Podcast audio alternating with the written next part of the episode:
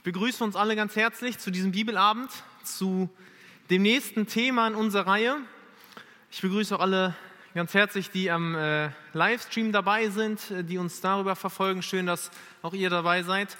Wir werden jetzt gleich, nachdem ich gebetet habe, noch ein Lied zusammen singen und dann steigen wir zusammen ins Thema. Lasst uns aufstehen und ich spreche ein Gebet. Herr, ich danke dir dafür, dass wir heute hier sein können. Ich danke dir für die Möglichkeit, uns heute wieder mit deinem Wort auseinandersetzen zu können, auch ein weiteres Thema zu beleuchten und äh, zu schauen, was du darüber denkst.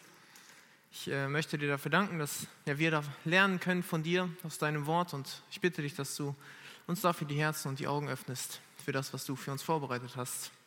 Amen.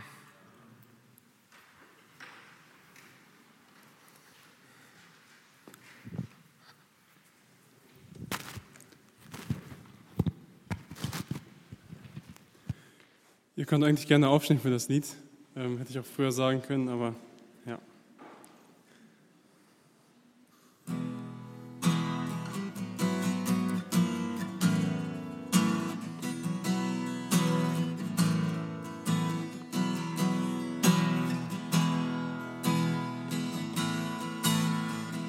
Bist du müde, Träume nachzujagen?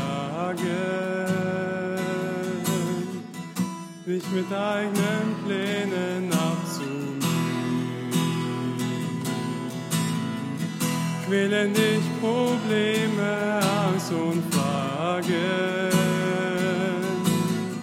Leg deine Last zu Jesu Füßen hin. Jesus heilt, Jesus heilt, Jesus heilt die Wunden, schenkt dir Kraft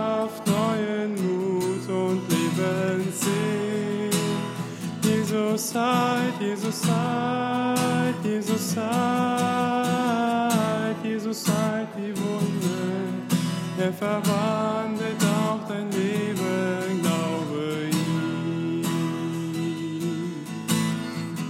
Er verspricht dir nicht nur Sonnentage,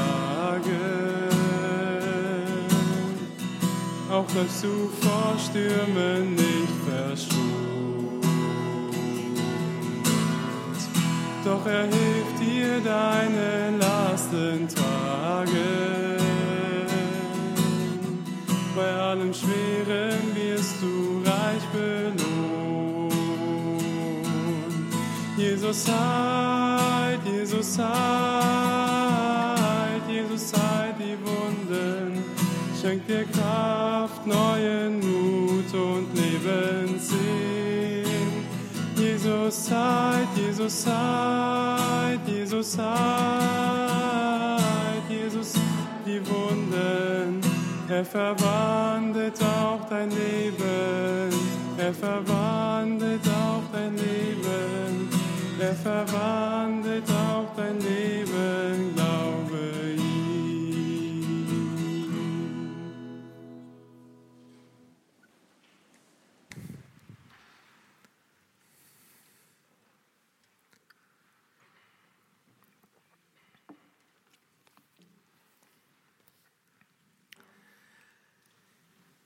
Medizin und der Wille Gottes. Ein spannendes Thema, denke ich. Und wir stellen uns die Frage, wie steht Gott eigentlich zu Medizin? Und wie sollen wir damit umgehen? Und der Vortrag oder das Thema heute, das ich ja beleuchten möchte, es, es wird nichts Medizinisches sein. Dafür bin ich der falsche Mann. Dafür gibt es hier andere Leute, die in diesem Raum sitzen, die dafür qualifizierter sind, um medizinische Fragen zu beantworten. Es wird eher ein theoretischer Ansatz werden. Und wir möchten die Frage klären, ist es aus ethischer und christlicher Sicht notwendig und richtig, den medizinischen Fortschritt in Anspruch zu nehmen? Also, was ich auch nicht möchte an dem Abend heute, ist eine Stellungnahme zu ja, recht kritischen Themen. Also zum Beispiel, sind lebenserhaltende Maßnahmen in Ordnung?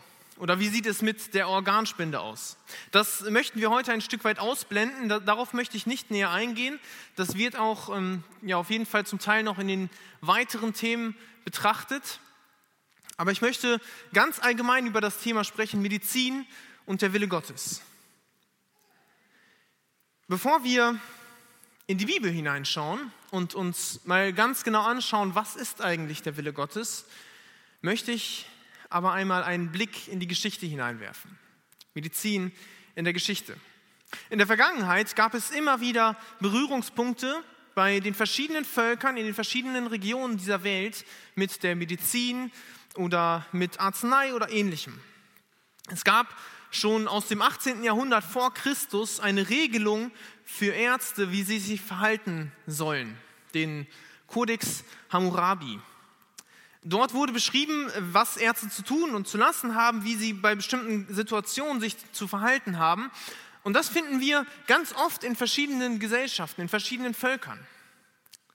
Die Medizin wurde damals auch oft in Verbindung mit der Religion gesehen. Also das, was die Völker geglaubt haben, war ein Teil von dem, wie sie die Medizin, wie sie den Menschen an sich verstanden haben. Bei den Ägyptern gab es zum Beispiel die, den, die Praxis der Mumifizierung. Also wenn jemand gestorben ist, hat man ihn auf bestimmte Art und Weise gesalbt, man hat ihn eingewickelt und dadurch den Körper konserviert, was eine Art von Medizin ist.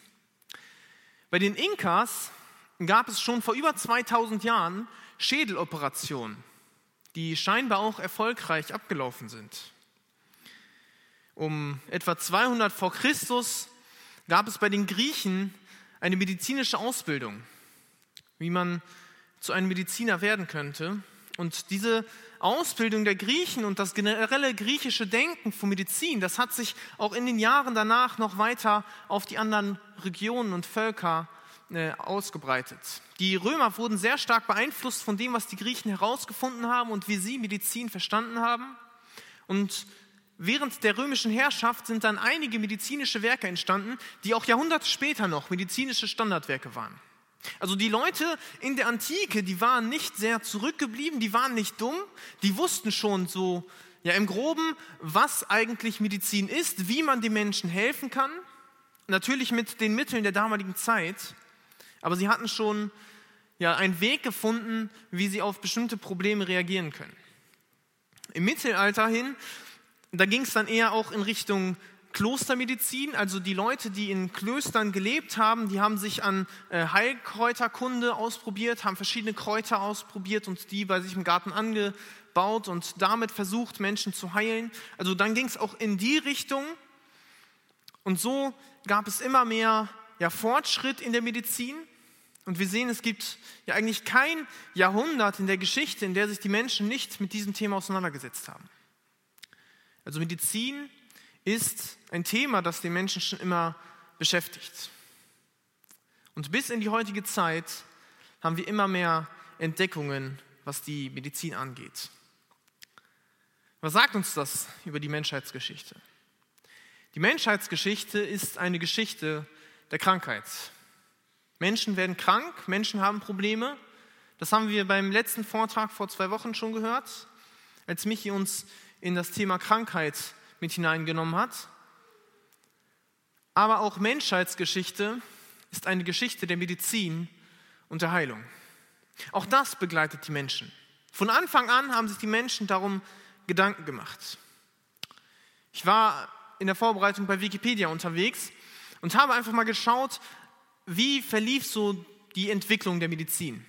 Und ich fand es ziemlich faszinierend. Im 19. Jahrhundert da gab es 26 Einträge zu dem, was in der Medizin entdeckt wurde.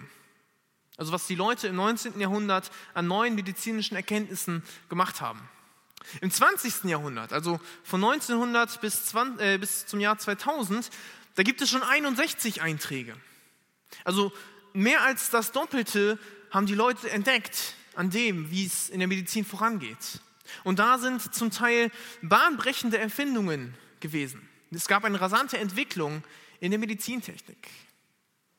Und wenn wir uns das Leben heute anschauen, wir werden im Durchschnitt doppelt so alt wie die Leute vor 150 Jahren. Das liegt zum einen auch daran, dass damals die Kindersterblichkeit extrem hoch war. Heutzutage hat man viel mehr medizinische Möglichkeiten, um gewissen Problemen zu begegnen. Aber ist das gut? Brauchen wir das? Also ich meine, es gibt ja Vorteile und Nachteile der Medizin. Einerseits bietet die Medizin Hilfe bei bestimmten Problemen. Auf der anderen Seite kann es auch sein, dass die Medizin oder bestimmte Behandlungen bei uns im Körper Schäden anrichten. Es kann zu Fehldiagnosen kommen. Es kann sein, dass die Medizin, die eingesetzt wird, nichts bringt. Die Medizin hat Nachteile. Und ich glaube, das führt auch dazu, dass viele Leute Bedenken haben gegen die Medizin, die vielleicht eine gewisse Ablehnung haben gegenüber der Medizin. Vielleicht sind diese Bedenken religiös motiviert. Dass jemand sagt, ich vertraue allein auf Gott.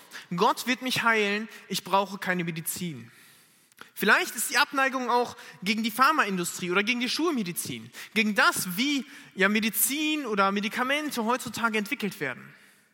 Dass man eine Abneigung hat, weil man dem Ganzen irgendwie misstraut, weil es doch so sehr danach aussieht, als würde es eigentlich nur um Geld gehen.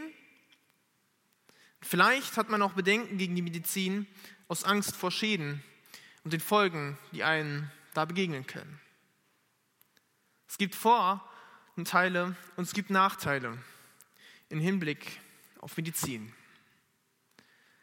Aber was sagt die Bibel dazu?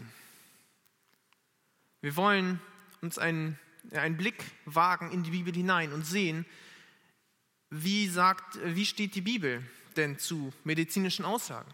Denn die Bibel ist voll von medizinischen Aussagen.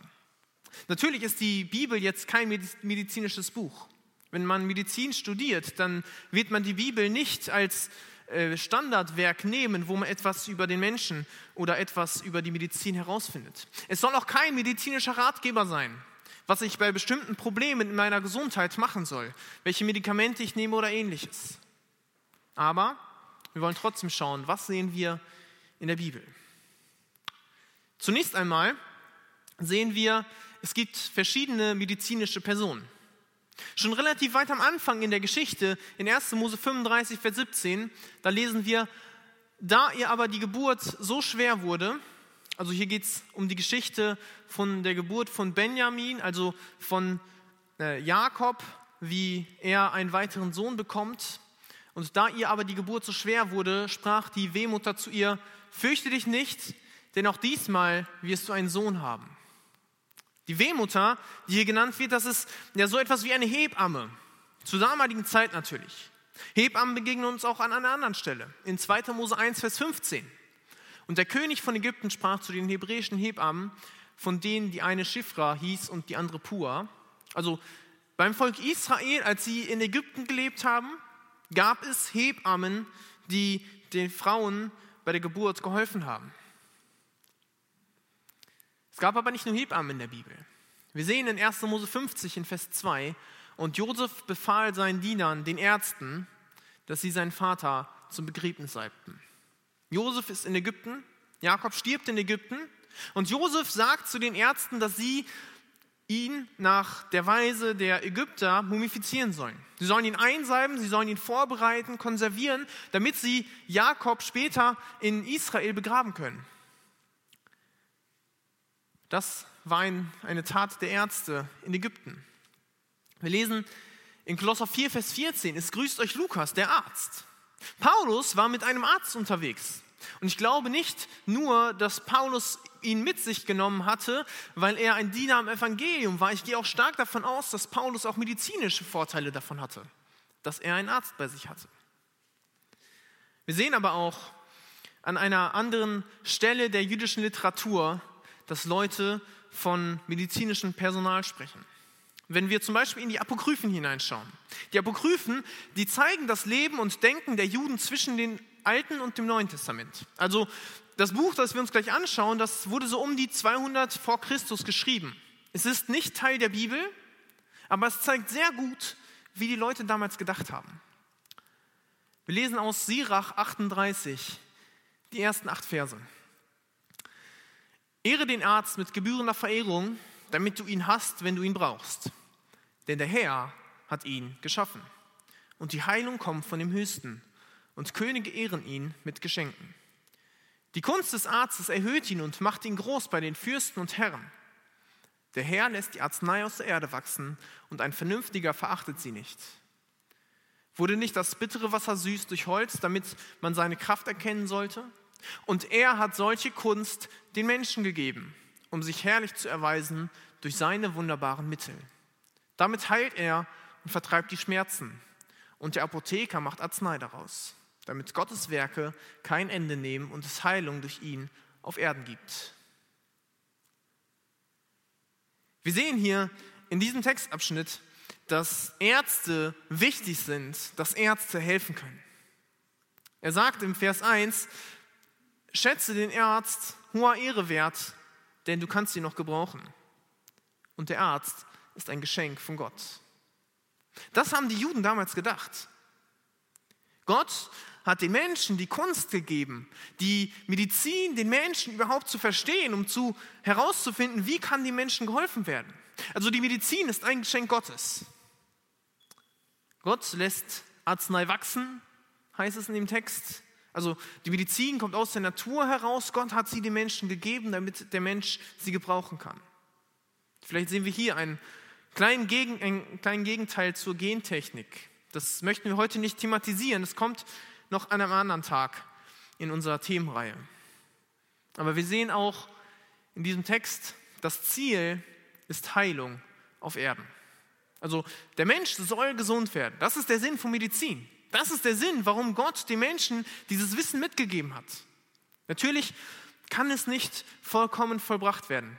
Der Mensch wird nicht komplett gesund werden. Es wird ja immer Probleme geben auf dieser Erde. Erst wenn wir im Himmel sind, dann werden wir vollkommene Gesundheit erleben. Dann, ja, dann brauchen wir uns um die Krankheiten, die wir hier auf der Erde haben, keine Sorgen zu machen. Aber wir sehen, in den Texten, die wir uns jetzt angeschaut haben, Medizin bzw. medizinisches Personal wurde als wichtig erachtet. Es ist in der Bibel nichts Außergewöhnliches. Die Menschen haben damit gelebt, die Menschen haben es gebraucht und es ist Teil der Geschichte der Menschen gewesen. Aber es gibt noch einiges mehr, was wir in der Bibel entdecken können. Und ich möchte euch noch weiter mit hineinnehmen in eine Reise durch die komplette Bibel hindurch. Wir werden uns jetzt einige Bibelstellen anschauen, von den ersten Büchern Mose bis hin äh, zu den Briefen im Neuen Testament. Und wir werden schauen, was Gott uns dort hineingelegt hat an medizinischen Gedanken, an ja, medizinischen Handlungen, an den Dingen, die Gott den Leuten mitgegeben hat. Wir sehen verschiedene medizinische Handlungen in der Bibel. Zum Beispiel in 3. Mose 12 bis 15. Da gibt Gott Anweisungen zu bestimmten medizinischen Situationen. Also wenn es bestimmte Probleme gibt, wie gehe ich als Person dann damit um? Zum Beispiel Kapitel 12, das Verhalten nach der Geburt. Da wird den Frauen gesagt, wenn ihr ein Kind geboren habt, dann bleibt erstmal eine bestimmte Zeit zu Hause. Macht Sinn. Sie sollen sich ja zu Hause erstmal ausruhen, beziehungsweise auch dem Kind die Ruhe gewähren. Und sie sollten in dieser Zeit eine gewisse Zeit der Isolation haben, von religiösen Handlungen Abstand nehmen. In dem Text heißt es, sie werden als unrein bezeichnet. Was immer im Alten Testament bedeutet, man kann an den kultischen religiösen Handlungen des Volkes Israel nicht teilnehmen. Man ist quasi ein wenig ausgegrenzt aus der Gesellschaft. Nach der Geburt sollte man zu Hause bleiben. Hieß bei Jungen 33 Tagen und bei Mädchen 66 Tage. Wir sehen in Kapitel 13 das Verhalten bei Aussatz. Die Krankheit, die hat Michi auch das letzte Mal schon thematisiert, als er über Krankheiten in der Bibel gesprochen hat. Und Gott, der spricht in diesem Kapitel 13, wie man mit dieser Krankheit umgehen sollte. Also es ist ein von Gott vorgeschriebenes Verhalten und es sind gewisserweise Hygiene- und Abstandsregelungen, wie man in der damaligen Zeit mit ganz einfachen medizinischen Hilfsmitteln einer Krankheit begegnen konnte. Zum Beispiel 3. Mose 13, Vers 3. Und wenn der Priester die Stelle an der Haut sieht, dass die Haare dort weiß geworden sind und die Stelle tiefer ist als die übrige Haut, so ist es eine aussätzige Stelle. Wenn der Priester das an ihm sieht, soll er ihn unrein sprechen. Also die Priester, die waren bei dem Volk Israel so etwas wie die Ärzte, die den medizinisch, das medizinische Urteil sprechen konnten. Und wenn jemand jetzt diese Krankheit hatte, dann war er wieder unrein, was ich eben gerade schon erklärt habe. Man musste sich absondern von den anderen. In Kapitel 13, Vers 45, da lesen wir auch, dass man rufen musste, wenn jemand gekommen ist, unrein, unrein, damit nicht jemand zu einem hinkommt und sich auch ansteckt. Und man musste aus der Gemeinschaft hinausgehen und woanders wohnen. Also Isolation im Fall von Krankheit. Man konnte am sozialen Leben nicht mehr teilnehmen. Wir sehen in diesem Text aber auch, es wurde unterschieden zwischen einem bestätigten Krankheitsfall, den wir eben hatten, und einem Verdachtsfall, wo vermutet wurde, dass jemand krank war. Wir lesen die nächsten beiden Verse, Verse 4 und 5. Wenn aber ein weißer Fleck an seiner Haut ist und doch die Stelle nicht tiefer anzusehen ist als die übrige Haut und die Haut nicht weiß geworden sind, äh, die Haare nicht weiß geworden sind, so soll der Priester ihn einschließen sieben Tage. Und am siebten Tag besehen. Ist es so, dass die Stelle geblieben ist, wie, zuvor, wie er sie zuvor gesehen hat, und hat nicht weiter gefressen auf der Haut, so soll ihn der Priester abermals sieben Tage einschließen. Und dann soll er nach sieben Tagen wieder bewerten und anhand der Bewertung wird er dann als gesund oder als krank bezeichnet. Auch hier wieder Isolation bei einem Verdachtsfall. Also Quarantäne ist kein, kein moderner Begriff, es ist äh, keine moderne Idee. Das gab es schon damals in der Bibel. Und man musste sich für sieben Tage einschließen, um nicht irgendwen anders zu gefährden. Es gab auch in der damaligen Zeit, auch in Kapitel 13, den Fall der Aussichtslosigkeit. Also was mache ich jetzt, wenn, je, wenn etwas von Aussatz befallen ist? In dem Text, den wir uns gleich anschauen, da geht es um ein Kleidungsstück und nicht um einen Menschen. Was mache ich jetzt, wenn es aussichtslos ist und die Krankheit nicht geheilt werden kann? Ganz einfach, es gibt keine weiteren Maßnahmen. Die menschlichen Möglichkeiten, sie haben ein Ende. Wir lesen in Vers 51 und 52, und wenn er am siebten Tage sieht, also wie der Priester, dass die Stelle weitergefressen hat am Kleid, am gewebten oder am gewirkten, am Leder oder an allem, was man aus Leder macht, so ist die Stelle fressender Aussatz und es ist unrein.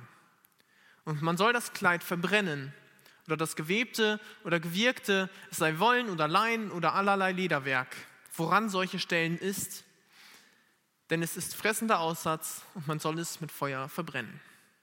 Also auch damals wusste man schon, wir haben irgendwo unsere Grenzen. Irgendwann kommen wir nicht weiter mit dem, was wir tun. Es macht keinen Sinn, irgendwann noch länger irgendwas auszuprobieren. Unser Wissen ist irgendwann zu Ende und dann hat Gott gesagt, bevor es noch Schaden anrichtet, in dem Fall Kleidungsstück, verbrennt es. Wenn wir zwei Kapitel weiter schauen, in 3. Mose 15, dann sehen wir auch etwas, was wir ja heutzutage quasi wieder haben. Das Thema der Kontaktperson. Was ist, wenn ich Kontaktperson bin von jemand, jemandem, der ein medizinisches Problem hat?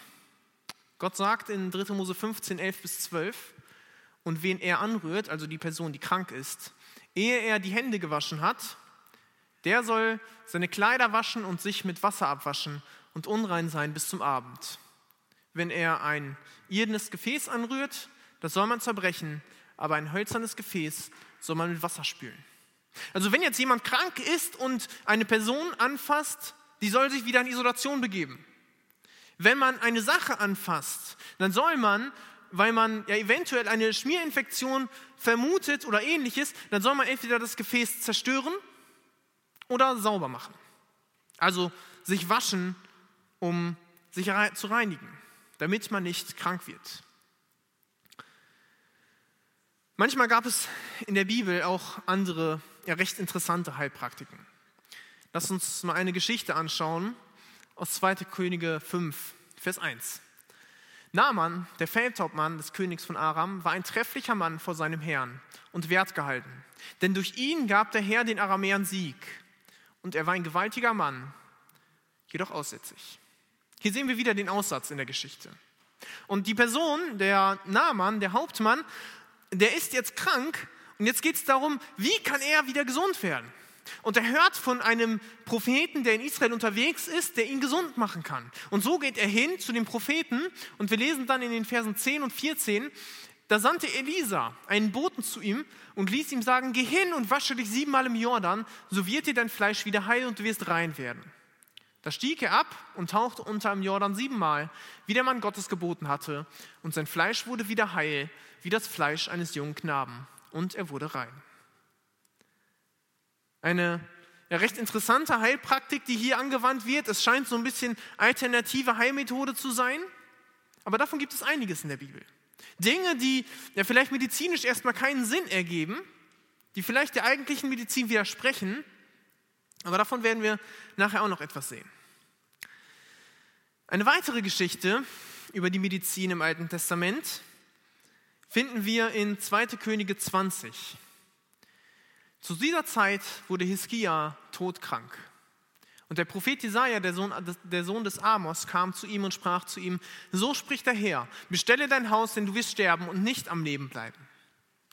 Er aber wandte sein Antlitz zur Wand und betete zum Herrn und sprach, ach Herr, gedenke doch, dass ich vor dir in Treue und mit rechtschaffenem Herzen gewandelt bin und getan habe, was dir wohlgefällt.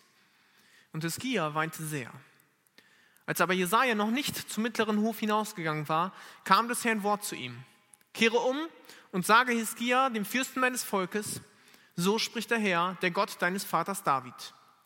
Ich habe dein Gebet gehört und deine Tränen gesehen. Siehe, ich will dich gesund machen. Am dritten Tag wirst du hinauf in das Haus des Herrn gehen. Und ich will 15 Jahre zu deinem Leben hinzutun und dich und diese Stadt erretten vor dem König von Assyrien und diese Stadt beschirmen um meinetwillen und um meines Knechtes David willen. Und Jesaja sprach: Bringt her ein Pflaster von Feigen.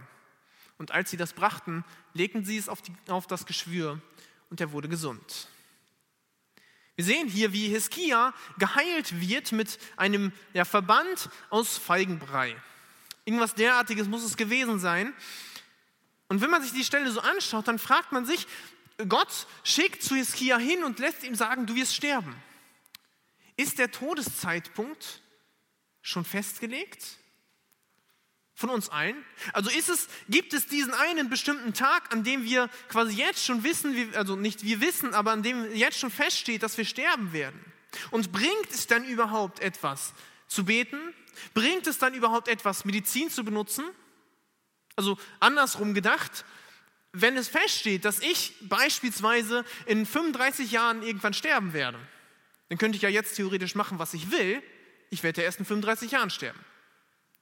Bringt es etwas zu beten oder Medizin zu gebrauchen? Wir sehen in dieser Geschichte, genau das ist passiert. Gott reagiert auf Hiskias Bitte und schenkt ihm sogar 15 Jahre dazu. Also er wird komplett geheilt. Es ist kein Aufschub für ein paar Tage oder ein paar Monate. Er sagt zu Jesaja: Geh zu ihm hin und sag ihm, er wird gesund werden. Wir sehen also, in der damaligen Zeit im Alten Testament gab es immer wieder medizinische Eingriffe, immer wieder Handlungen der Heilung, natürlich auf dem damaligen medizinischen Stand. Aber auch im Neuen Testament wird die Heilung thematisiert. Wir kennen natürlich die Geschichten von Jesus. Menschen laufen zu Jesus hin, Menschen wollen von Jesus geheilt werden. Und das natürlich auch, weil sie damals extrem schlechte Verhältnisse hatten. Damals gab es kein Krankenhaus. Es gab keine Krankenversicherung, die irgendwelche Kosten, genommen hat. Es gab keine Pflegeeinrichtungen. Ärzte waren sehr teuer, man konnte sie nicht, sich nicht unbedingt leisten. Und wie reagiert Jesus darauf? Die Heilungen Jesu, sie sind ein messianisches Heilszeichen. Also ein Zeichen, dass Jesus von Gott geschickt wurde, um die Menschen zu retten, um den Menschen zu helfen. Und es ist ein Zeichen, um den Menschen zu zeigen, wie Gott sich den Menschen eigentlich gedacht hat. Jesus selbst sagt in Markus 2, Vers 17, als das Jesus hörte, sprach er zu ihnen, die Starken bedürfen des, keines Arztes, sondern die Kranken. Hier ist es ein Vergleich, den Jesus nimmt.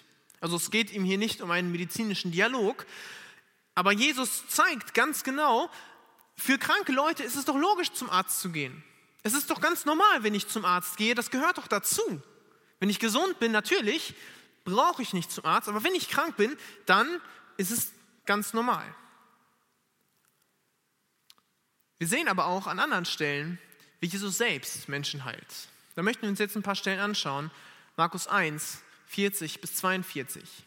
Und es kam zu mir ein Aussätziger, der bat ihn, kniete nieder und sprach zu ihm, willst du, so kannst du mich reinigen. Und es jammerte ihn, und er streckte die Hand aus, rührte ihn an und sprach zu ihm, ich will's tun, sei rein. Und sogleich wich der Aussatz von ihm, und er wurde rein. Also Jesus spricht, und jemand wird gesund. Es geht aber auch anders. Markus 5. Und da war eine Frau, die hatte den Blutfluss seit zwölf Jahren und hatte viel erlitten von vielen Ärzten und all ihr Gut dafür aufgewandt. Und es hatte ihr nichts geholfen, sondern es war noch schlimmer mit ihr geworden. Als die von Jesus hörte, kam sie in der Menge von hinten heran und berührte sein Gewand. Denn sie sagte sich, wenn ich nur seine Kleider berühren könnte, so würde ich gesund werden. Und sogleich versiegte die Quelle ihres Blutes und sie spürte es am Leib, dass sie von ihrer Plage geheilt war. Und Jesus spürte sogleich an sich selbst, dass eine Kraft von ihm ausgegangen war und wandte sich um in der Menge und sprach, wer hat meine Kleider berührt? Und seine Jünger sprachen zu ihm, du siehst, dass dich die Menge umdrängt und fragt, wer hat mich berührt? Und er sah sich um nach der, die das getan hatte. Die Frau aber fürchtete sich und zitterte, denn sie wusste, was an ihr geschehen war. Sie kam und fiel vor ihm nieder und sagte zu ihm die ganze Wahrheit. Er aber sprach zu ihr, meine Tochter, dein Glaube hat dich gesund gemacht. Geh hin in Frieden und sei gesund von deiner Plage. Jesus wird berührt und die Person wird gesund. Das mit der Berührung funktioniert auch andersrum. Wir sehen in dem Text in Markus 7, dass Jesus einem Tauben, einem Taubstummen, die Hand auflegt. Und wir lesen in Versen 32 bis 35, sie brachten zu ihm einen, der taub und stumm war, und baten ihn, dass er die Hand auf ihn lege. Und er nahm ihn aus der Menge beiseite und legte ihm die Finger in die Ohren und berührte seine Zunge mit Speichel und sah auf zum Himmel und seufzte und sprach, He Vater, das heißt, tu dich auf. Und zugleich taten sich seine Ohren auf und die Fessel seiner Zunge löste sich und er redete richtig. Also Jesus berührt eine Person und sie wird gesund. Aber Jesus hatte noch andere Varianten, wie er Menschen geheilt hat. Markus 8, Verse 22 und 5 bis 25. Und sie kamen nach Bethsaida und sie brachten zu ihm einen Blinden und baten ihn, dass er ihn anrühre. Und er tat Speichel auf seine Augen, legte seine Hände auf ihn und fragte ihn, siehst du etwas? Und er sah auf und sprach, ich sehe die Menschen, als sehe ich Bäume umhergehen. Danach legte er abermals die Hände auf seine Augen, da sah er deutlich und wurde wieder zurechtgebracht, sodass er alles scharf sehen konnte. Also Jesus berührt einen, er nimmt Speichel und schmiert es ihm auf die Augen und ja, danach wird er gesund. Oder in Johannes 9, in den Versen 1 und 6 bis 7, da lesen wir, und Jesus ging vorüber und sah einen Menschen, der blind geboren war. Und als er das gesagt hatte, also die haben sich dann unterhalten, als er das gesagt hatte, spuckte er auf die Erde, machte daraus einen Brei, strich den Brei auf die Augen des Blinden und er sprach zu ihm, geh zum Teich Siloa, das heißt übersetzt gesandt, und wasche dich. Da ging er hin und wusch sich und kam sehend wieder. Also Jesus schmiert einer Person Brei auf die Augen und fordert dann von dieser Person im Glauben hinzugehen zum Teich und sich zu waschen. Sie wäscht sich und wird gesund. Wir sehen aber nicht nur in der Bibel, wie Jesus Menschen heilt, wir sehen auch, wie Jesus davon erzählt, von Heilungen. Zum Beispiel in der Geschichte vom barmherzigen Samariter in Lukas 10. Dort lesen wir, wie einer Person übel zugerichtet wird und dann kommt ein Samariter vorbei und sie, er geht hin und hilft der Person. Er leistet erste Hilfe mit den Möglichkeiten, die er hat. Er hat Wein dabei, er hat Öl dabei und ein Verband behandelt diese Person vor Ort und bringt ihn dann in eine Herberge, damit er dort gesund gepflegt werden kann. Diese Geschichte war für die ersten Christen in der, äh, in der ersten Zeit nach Jesu Leben auf der Erde ein Beispiel, wie man sich gegenüber anderen Menschen verhält, wie man gegenüber Kranken sich verhalten sollte. Und ich glaube, auch diese Geschichte ist ein gutes Beispiel für uns, wie dieser Mann hingeht und erste Hilfe leistet.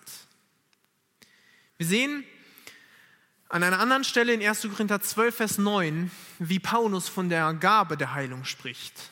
Also Gott befähigt bestimmte Leute, andere Menschen zu heilen. Eine Gabe der Heilung, etwas Übernatürliches, was durch den Geist Gottes in einem Christen gewirkt wird. Und das Ganze zur Verherrlichen Gottes und zur Hilfe für die Menschen. Wir sehen an einer anderen Stelle in 1 Timotheus 5, Vers 23 eine Empfehlung von Paulus an Timotheus. Quasi wieder eine alternative Heilmethode. Er sagt, trinke nicht mehr nur Wasser, sondern nimm ein wenig Wein dazu, um des Magens willen und weil du oft krank bist. Also er soll Wein trinken, damit es ihm ein bisschen besser geht. Es ist so ähnlich wie wenn ich Magenprobleme habe und dann Tee trinke, Fencheltee oder ähnliches.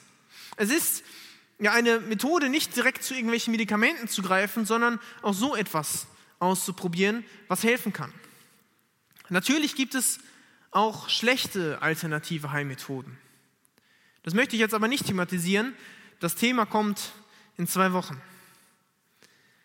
Und eine letzte Stelle aus dem Neuen Testament möchten wir uns auch noch anschauen. Jakobus 5, die Verse 13 bis 15. Leidet jemand unter euch, der bete. Ist jemand guten Mutes, der singe Psalmen. Ist jemand unter euch krank, der rufe zu sich die Ältesten der Gemeinde, dass sie über ihn beten und ihn salben mit Öl in dem Namen des Herrn. Und das Gebet des Glaubens wird dem Kranken helfen. Und der Herr wird ihn aufrichten. Und wenn er Sünden getan hat, wird ihm vergeben werden. Wir haben in diesen Stellen einiges gesehen, wie in der Bibel bestimmte medizinische Handlungen vollzogen werden, wie Menschen auf verschiedene Art und Weisen geheilt werden. Aber was machen wir jetzt damit? Was können wir daraus für uns lernen?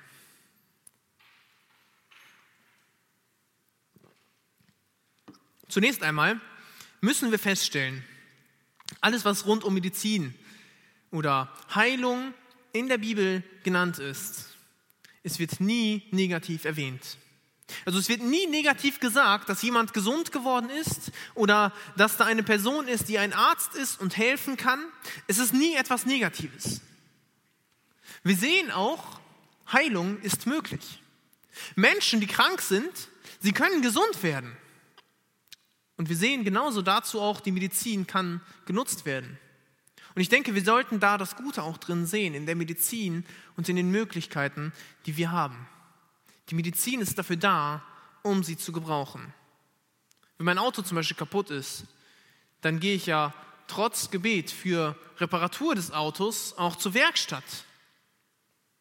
Ich warte ja nicht drauf, dass mein Auto von alleine wieder heil wird. Und genauso kann ich, wenn ich krank bin, auch zum Arzt gehen. Wir sehen aber auch, als drittes, Krankheit gehört zum Leben dazu. Heilung ist nicht immer da. Wir sehen zum Beispiel, die Medizin hat ihre Grenzen. Vielleicht erinnert ihr euch an die Frau aus Markus 5. Sie war zwölf Jahre lang krank. Sie war bei allen möglichen Ärzten. Sie hat ihr komplettes Geld dafür verwendet, um gesund zu werden. Und was hat es gebracht? Nichts. Sie konnte nicht gesund werden. Die Ärzte, die Medizin der damaligen Zeit, es konnte ihr nicht geholfen werden. Interessant ist aber auch, wenn wir uns die Geschichte anschauen, Jesus verurteilt dieses Verhalten nicht. Er sagt ihr nicht, dass es falsch war, zu den Ärzten hingegangen zu sein. Er sagt ihr nicht, dass es falsch war, alles Mögliche ausprobiert zu haben, sondern er heilt sie. Er sagt ihr, dein Glaube hat dir geholfen. Also das Vertrauen in Medizin ist nicht falsch und es ist nicht ungewöhnlich für Jesus. Und es geht am Ende auch immer um die Heilung des Menschen. Es geht nicht darum, dass der Mensch krank bleibt. Denn deswegen kann die Medizin, wenn sie denn hilft, auch genutzt werden. Aber, auch das sehen wir, vollständige Heilung erleben wir nicht immer. Der Körper, er verfällt ja mit der Zeit. Wir werden alle alt, wir werden alle irgendwann sterben und die Medizin hat auch bei bestimmten Fällen ihre Grenzen. Es gibt auch heutzutage nicht für alle Probleme und alle Krankheiten eine Lösung. Es gibt nach dem jetzigen ja, Stand, den wir haben, menschliche Grenzen, die wir erkennen müssen. Das Leben ist immer noch endlich. Also die Medizin entscheidet nicht über unsere Gesundheit oder über unser Leben, sondern Gott ist es, der darüber entscheidet. Wir sehen aber auch, wenn Krankheit zum Leben dazugehört, gehört es auch bei Christen zum Leben dazu. Es ist nicht so, dass wir in der Bibel davon lesen, dass Christen, wenn sie zum Glauben gekommen sind und wenn sie nur fest genug glauben und nicht zweifeln im Glauben, sie dann immer gesund bleiben.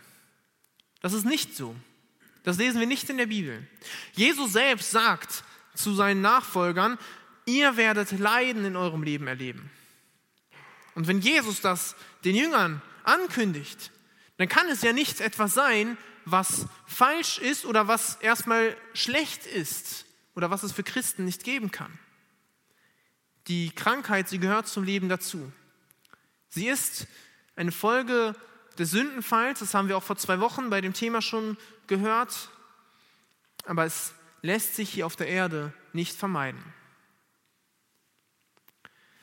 Wir haben in der ganzen Geschichte hier oder in den ganzen Geschichten auch gesehen, dass die Medizin oder die Anspruch, Inanspruchnahme der Hilfe, sie basiert immer auf freiwilliger Basis. Also die Leute konnten sich entscheiden, will ich das oder will ich das nicht? Ich habe erst die Geschichte von Naaman kurz thematisiert. Naaman geht zu Elisa hin, Elisa sagt ihm, geh hin und wasch dich im Jordan siebenmal. Und Naamans erste Reaktion ist, was soll ich mich da waschen? Die Flüsse bei uns sind viel sauberer. Ich gehe wieder zurück. Und dann kommt er, nachdem er sich unterhalten hat mit jemandem, doch zur Erkenntnis, vielleicht sollte er das doch machen. Geht hin, wäscht sich und wird gesund.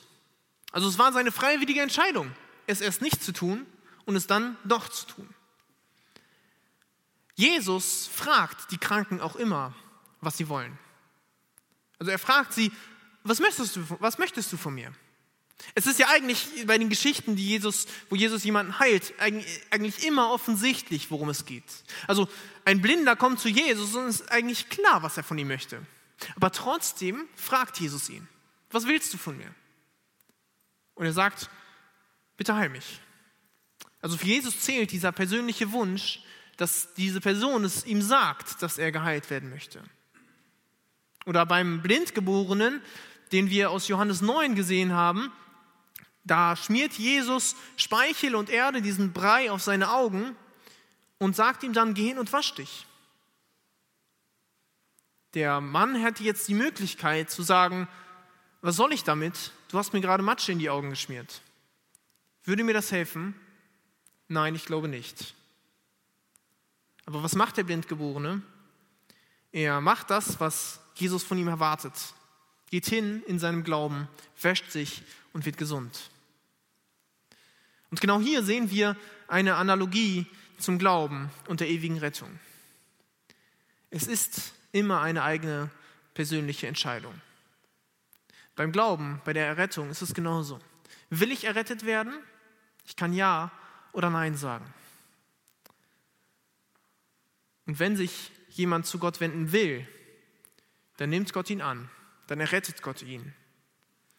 Also im christlichen Glauben ist dieser Zwang oder die Pflicht zu glauben, das ist ganz weit weg von dem, was wir in der Bibel lesen. Es ist immer eine persönliche Entscheidung. Wir lesen in der Geschichte, von den, äh, in der Menschheitsgeschichte, immer wieder von Zwangsmissionierungen, wo Leute aufgezwungen wurden, den Glauben, den christlichen Glauben anzunehmen. Und auch das ist nichts, was wir in der Bibel finden. Das ist keine Basis, die wir hier haben. Der persönliche Glaube ist immer eine freie Entscheidung. Und genauso sieht die Bibel in den Geschichten, die wir sehen, ist auch immer mit der Heilung. Ich kann mich frei dafür entscheiden, mir helfen zu lassen von jemandem. Und ich kann mich auch dagegen entscheiden. Wenn ich Kopfschmerzen habe, kann ich sagen, ich nehme eine Kopfschmerztablette, damit die Schmerzen aufhören. Und ich kann sagen, ich mache es nicht und habe dann eventuell fünf Tage lang Kopfschmerzen. Also dieser, diese Zwangsmedizin oder der, die Pflicht, etwas tun zu müssen, das ist aus biblischer Sicht der falsche Weg. Und ich glaube auch, zum Beispiel, es ist ja gerade ein aktuelles Thema, aus christlich-ethischer Sicht ist zum Beispiel eine Impfpflicht nicht unbedingt der richtige Weg. Es geht um freie persönliche Entscheidung. Wir sehen aber auch einen fünften Punkt. Das Verhalten der Leute in der Bibel ist ein Beispiel für uns. Wie sie auf das Angebot reagieren, aber auch, wie sie selber zum Beispiel handeln in bestimmten Situationen, wie der barmherzige Samariter. Er übt Nächstenliebe. Er gibt medizinische Hilfe. Und ich glaube, das kann für uns ein Beispiel sein. Also ich weiß nicht, wer von euch so einen Erste-Hilfe-Kurs in den letzten Jahren mal absolviert hat. Aber vielleicht ist das auch eine Möglichkeit, wie wir als Christen richtig handeln können.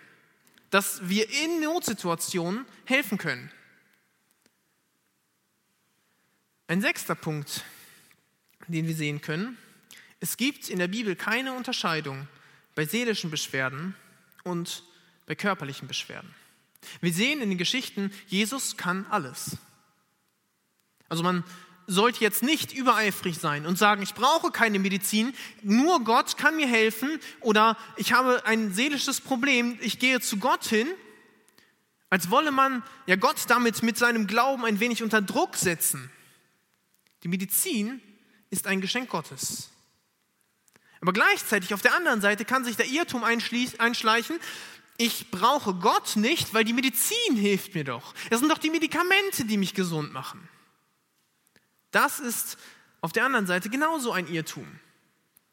Es geht nicht darum, Hauptsache gesund zu sein. Und wenn ich nicht gesund bin, gehe ich zu einem Arzt. Dann haben wir vielleicht ein zu großes Vertrauen in die Medizin. Aber die Medizin hat ihre Grenzen. Das haben wir schon gesehen.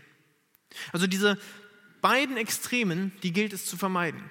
Die Medizin komplett abzulehnen und zu sagen, ich brauche sie nicht, weil Gott wird mir schon irgendwie helfen. Und auf der anderen Seite zu sagen, ich brauche Gott nicht, die Medizin wird mir schon helfen.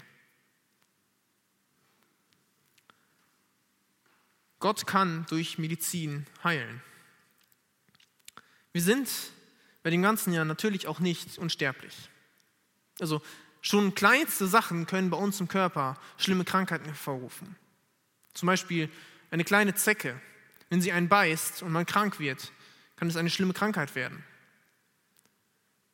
Und wir sehen auch, der Arzt hat nicht das Leben in der Hand. Es gibt zwar lebensverlängernde Maßnahmen, aber wer bestimmt am Ende über die Länge des Lebens?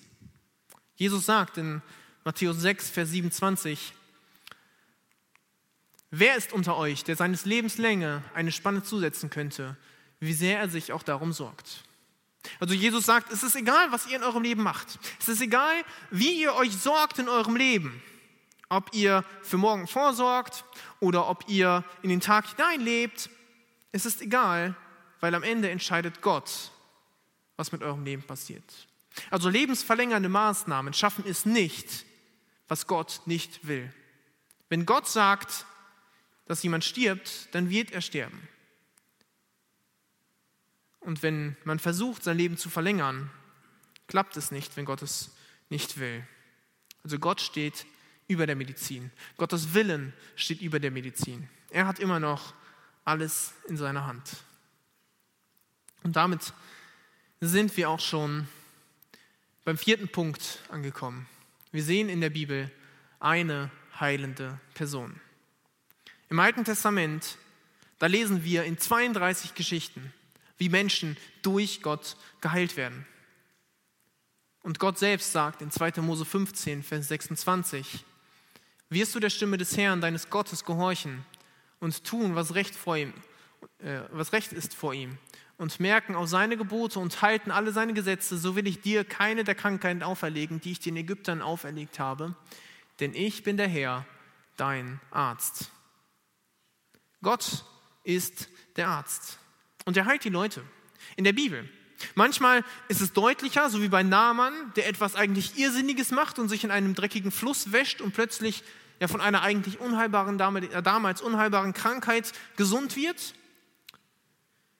Manchmal ist es auch nicht ganz so klar, dass Gott jemanden heilt, wo ja vielleicht andere Umstände oder medizinische Eingriffe kommen und jemand gesund wird, aber wo es am Ende doch Gott ist, der gesund macht. Wir sehen zum Beispiel auch in einer Geschichte in der Bibel in 2. Chronik 16, wie eine Person dafür getadelt wird, dass sie nicht Gott als Arzt ansieht. Asa wurde krank in seinen Füßen im 39. Jahr seiner Herrschaft und seine Krankheit nahm sehr zu. und er suchte auch in seiner Krankheit nicht den Herrn, sondern die Ärzte. Also wir müssen verstehen, in diesem Text wird nicht kritisiert, dass er zu Ärzten gegangen ist. Es wird nicht gesagt, es war falsch, bei der Medizin Hilfe zu suchen. Es wird gesagt, es ist falsch, dass er fehlendes Vertrauen in Gott hatte. Er hat nicht Gott geglaubt, er hat nicht Gott um Hilfe gebeten. Das war das Problem bei Asa. Gott ist die Person, die heilen kann. Also beides passt zusammen, Medizin und der Glaube an Gott. Aber Gott sollte immer dabei sein. Im Neuen Testament, da geht es quasi weiter. Da lesen wir 24 Geschichten, wie Menschen durch Jesus geheilt wird. Leute werden geheilt, weil Jesus etwas tut. Die Menschen kommen zu Jesus hin, weil sie wissen, er ist der, der ihnen helfen kann. Er ist der Arzt. So wie im Alten Testament haben wir gelesen, Gott sagt, ich bin der Arzt. Und im Neuen Testament ist Jesus der Arzt, der wirklich helfen konnte. Sie hatten damals auch Ärzte, die ihre Grenzen hatten. Jesus hatte keine Grenzen. Wir sehen in Apostelgeschichte 3, wie Petrus und Johannes einen Gelähmten heilen. Und sie sagen ihm, im Namen Jesu, steh auf und geh. Jesus ist die Person, die heilt. Nicht Petrus und Johannes, Jesus heilt den Menschen. Und wir sehen immer wieder in der Bibel, Gott hat das Leben in der Hand. Also Gottes Willen steht über der Medizin. Er kann über die Medizin hinaus wirken, für Heilung oder gegen Heilung. Und wir können ihm unser Leben anvertrauen. Denn was bleibt uns am Ende anderes übrig? Wir lesen in Matthäus 6, Vers 27, wer ist unter euch, der seines Lebens Länge eine Spanne zusetzen könnte, wie, er, wie sehr er sich auch darum sorgt. Deswegen macht es eigentlich nur Sinn, sich dem anzuvertrauen, der genau unser Leben in der Hand hält. Aber was machen wir jetzt? Wenn wir krank sind. Was sind unsere Schritte bei Krankheit? Ich habe fünf Punkte aufgeschrieben. Zunächst einmal Gebet. Wir wenden uns an Gott, wenn wir krank sind. Gott ist der, der uns helfen kann. Gott ist der Arzt und er hat alles in seiner Hand. Wir lesen zum Beispiel auch in einer ja, eindrucksvollen Geschichte in Markus 9, in Vers 29, da kommt jemand zu Jesus hin und sagt, mein Sohn ist besessen von einem Dämon und er kann nicht geheilt werden. Die Jünger haben es nicht geschafft. Und Jesus treibt den Dämon aus und die Jünger fragen ihn, was, was war das Problem? Und Jesus sagt, er kann nur ausgetrieben werden durch Gebet. Also Gebet ist ein großer, ein wichtiger Schlüssel, den wir in unseren Händen halten, mit dem wir uns an Gott wenden können. Ein weiterer Schritt, den wir gehen können, wir können uns der Medizin, dem Arzt anvertrauen. Wir können bei ihm Hilfe suchen. Denn wir haben es ja an einer Stelle gelesen, Gott hat die Menschen das Wissen über Medizin gegeben. Er hat die Menschen dieses, äh, diesen Verstand geschenkt, damit er die ganzen Sachen erforschen kann, damit wir davon profitieren können.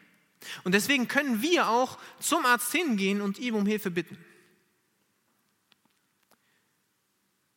Wir können als drittes auch uns der Fürbitte durch andere empfehlen.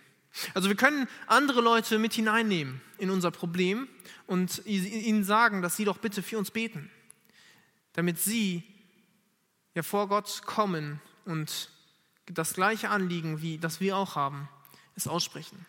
Denn das Gebet füreinander, es bringt etwas. Wir können wie wir es in Jakobus 5 gelesen haben, die Ältesten rufen, dass sie uns salben, dass sie für uns beten. Wenn ja, wir eine Krankheit haben, die ja recht schlimm erscheint, wo es vielleicht keinen Ausweg gibt oder keinen Ausweg zu geben scheint, dann können wir auch diesen Weg gehen. Gott schlägt es uns in seinem Wort vor. Also ist es eine Möglichkeit, die uns offen bleibt. Wenn wir eine Krankheit haben und da nicht einfach so rauskommen, dann können wir auch das machen. Und eine fünfte Möglichkeit, die ja vielleicht schwerste Möglichkeit. Wir können beten, es zu ertragen. Es gibt Situationen in unserem Leben, da sind wir krank und wir werden einfach nicht gesund. Wir haben zum Beispiel auch letztes Mal beim Vortrag von Michi von Paulus gehört in 2. Korinther 12. Da spricht er von sich selber. Er hat selber hat etwas von Gott bekommen. Er hat einen Dorn in sein Fleisch bekommen. Das Ganze hatte einen Zweck bei Paulus. Aber so viel Paulus auch gebetet hat, es ging nicht weg. Gott hat ihm gesagt, lass dir an meiner Gnade genügen, denn meine Kraft ist in den Schwachen mächtig. Und vielleicht kann auch das unser Gebet sein, wenn wir krank sind. Wenn es ja nicht zu lösen gibt, dann können wir beten, es zu ertragen.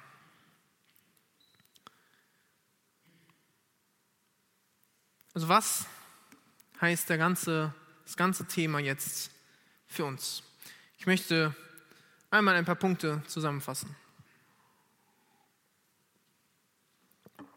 Wir sehen zu Medizin und dem Willen Gottes, dass Diakonie, also der Dienst für andere, die Hilfe und die Heilung, diesen Akte der Nächstenliebe, sind Nächstenliebe an uns, die andere Menschen an uns vollbringen und Nächstenliebe, die wir anderen entgegenbringen können, wenn wir ihnen helfen. Und da können wir eigentlich alle ja, normalen, sage ich mal, Möglichkeiten nutzen, die es gibt. Wir können die Medizin nutzen, die Medikamente können wir nutzen. Wir können auch die ja, nicht direkt medizinischen Hilfen in Anspruch nehmen, wie zum Beispiel auch mal einen Tee trinken, wenn es uns hilft. Oder den Rat von Paulus, den er an Timotheus genannt hat. Das sind alles Möglichkeiten, die uns zur Verfügung stehen, die wir nutzen können. Wir sehen, die Medizin und medizinisches Wissen sind Segen Gottes. Es ist ein Geschenk, das Gott uns gegeben hat und wir können dankbar sein dafür. Wir können es dankbar annehmen als Geschenk Gottes. Wir können dankbar sein, dass heute nicht mehr so viele Leute an Krankheiten sterben wie vor 100 oder 200 Jahren. Wir können dankbar sein, zum Beispiel für die Krankheiten, ja, die vielen Kinderkrankheiten, die heutzutage schon so gut wie ausgestorben sind. Ich meine, wahrscheinlich die meisten von uns, die wurden als Kind geimpft. Warum? Damit es die Krankheiten nicht mehr gibt. Damit wir gesund bleiben. Medizinische Hilfe, vorbeugende Maßnahmen und Heilungen dürfen dankbar in Anspruch genommen werden. Wir dürfen dankbar sein für das, was wir haben. Vorbeugende Maßnahmen wie Impfungen, Heilung durch einen Arzt, medizinische Hilfe, wenn wir Hilfe im Krankenhaus äh, bekommen können. Wir können es dankbar in Anspruch nehmen. Wir dürfen den Ärzten und Wissenschaftlern da ein gewisses Vertrauen entgegenbringen. Denn die haben sich damit auseinandergesetzt. Wie gesagt, ich habe keine Ahnung von Medizin. Ich weiß nur, was ich mache, wenn ich Kopfschmerzen habe. Was darüber hinaus ist, das geht über, ja, über mein Wissen hinaus. Wir dürfen Vertrauen haben. Aber auf der anderen Seite, und das ja, möchte ich auch mit hineinnehmen, dürfen wir auch immer kritisch hinterfragen. Es gibt nie Einwände dagegen, wenn man etwas, was es gibt, kritisch hinterfragt. Ihr dürft kritisch hinterfragen, was zum Beispiel auch am Sonntag in der Predigt genannt wird. Ihr dürft kritisch hinterfragen, was ihr in der Schule oder auf Arbeit gesagt bekommt. Und genauso dürfen wir auch kritisch hinterfragen, was die Medizin uns sagt, was der Arzt uns sagt. Aber uns sollte bewusst sein, dass in dem, was uns gesagt wird, die Person, die uns etwas sagt, meistens ja mehr weiß als das, was wir selber wissen. Und deswegen bin ich eher der Meinung, wenn der Arzt mir etwas sagt, dann wird er schon wissen, was er sagt. Wir sollten auch uns bewusst sein, die Medizin hat ihre Grenzen. Es gibt nur begrenzte menschliche Möglichkeiten. Ich meine, wenn wir uns zum Beispiel mal einen Beipackzettel von einem Medikament anschauen, was es da alles für Nebenwirkungen gibt, die da draufstehen. Alleine von einem ja, recht harmlosen, einfachen Medikament, das man sich einfach so frei zugänglich in der Apotheke kaufen kann. Da stehen Nebenwirkungen drinne, die möchten wir alle nicht haben. Aber es zeigt uns, Medizin kann nicht alles. Die Medizin ist nicht vollkommen und sie kann Nebenwirkungen haben. Das trifft auf Medikamente zu, aber genauso auch auf Operationen oder andere Eingriffe. Wenn ich eine Knie-OP habe, dann muss ich genauso einen Zettel mit meiner Einverständnis unterschreiben, dass irgendetwas ja schief gehen kann und dass ich das zur Kenntnis genommen habe. So, was sind meine Erwartungen an die Medizin? Ich sollte nicht zu viel erwarten. Es sollte realistisch bleiben bei dem, was ich erwarte. Wenn wir uns aus christlicher Sicht die Medizinethik, also äh, die Umgehensweise mit der Medizin anschauen, dann sehen wir, dass medizinische Eingriffe, Behandlungen oder ja, vorbeugende Maßnahmen aber auch immer eine persönliche Entscheidung sein sollten. Ein freier Wille des Menschen, den Gott uns gegeben hat, den dürfen wir nutzen. Jesus ließ uns den freien Willen. Auch da gibt es wieder Ausnahmen. Zum Beispiel in einem Notfall. Also jetzt stellt euch mal vor, der barmherzige Samariter, er wäre zu dem Mann hingegangen und hätte erstmal gewartet, bis er ihm sagt, was er tun soll. Darf ich dir überhaupt helfen? Er hätte wahrscheinlich nicht mehr geantwortet. Also in solchen Notfällen, da kann man auch das Beste tun, was einem möglich ist, in kritischen Notfällen. Und da geht es zum Beispiel über die persönliche Entscheidung hinaus, wenn jemand nicht mehr entscheiden kann. Oder wenn jemand eine Patientenverfügung hat, das ist ja etwas Ähnliches, dann entscheidet jemand anders über das, was mit dem Patienten passiert. Aber wir sollten in allem als Christen vielleicht ein neues Vertrauen aufbauen. Ein neues Vertrauen und vor allem eine richtige Balance. Die Medizin ist ein sehr großes Geschenk Gottes. Das Leben wird dadurch angenehmer. Und es gibt große Möglichkeiten, die wir heute haben. Die Fortschritte sind enorm, die wir gemacht haben in der letzten Zeit. Aber am Ende entscheidet immer Gott. Unser Leben steht in Gottes Hand. Vielleicht sollten wir erst beten und dann zum Arzt gehen und die Medikamente nehmen. Vielleicht sollten wir uns eher zuerst an Gott wenden, weil er unser Leben in der Hand hält. Und dann können wir immer noch den medizinischen Rat einholen. Wir sollten keinen Allmachtsgedanken der Medizin entwickeln. Nicht sagen, wer gesund ist, das ist gut und wenn man krank ist, dann ist das schlecht. Denn auch das kann einen kaputt machen. Man kann geistlich gesehen kaputt gehen. Medizinische Anwendungen, jetzt komme ich zum Schluss, sie sind in geistlich ethisch, ethisch, ethischer Hinsicht unbedenklich. Also ich rede hier nicht unbedingt von alternativen Heilmethoden, das ist ja ein anderes Thema, sondern medizinische Anwendungen sind in geistlich-ethischer Hinsicht unbedenklich, wenn es freiwillig und aus freien Stücken geschieht, wenn man sich des Restrisikos bewusst ist und wenn es nicht um, nur um mich geht, sondern auch andere schützen kann.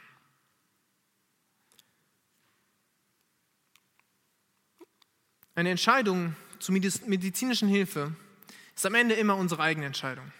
Also möchte ich mir helfen lassen oder möchte ich es nicht?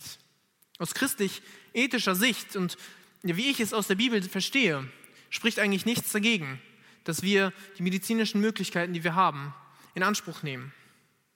Aber am Ende ist immer Gott der, der helfen kann.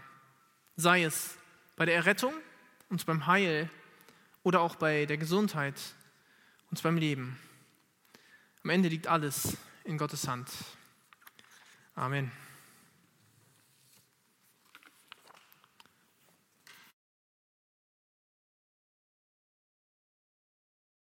Damit sind wir zum Ende gekommen der, des Themas. Ähm, wir singen jetzt noch gemeinsam ein Lied und danach würde ich die Leute aus dem Livestream gerne verabschieden und äh, wünsche euch noch einen schönen Abend.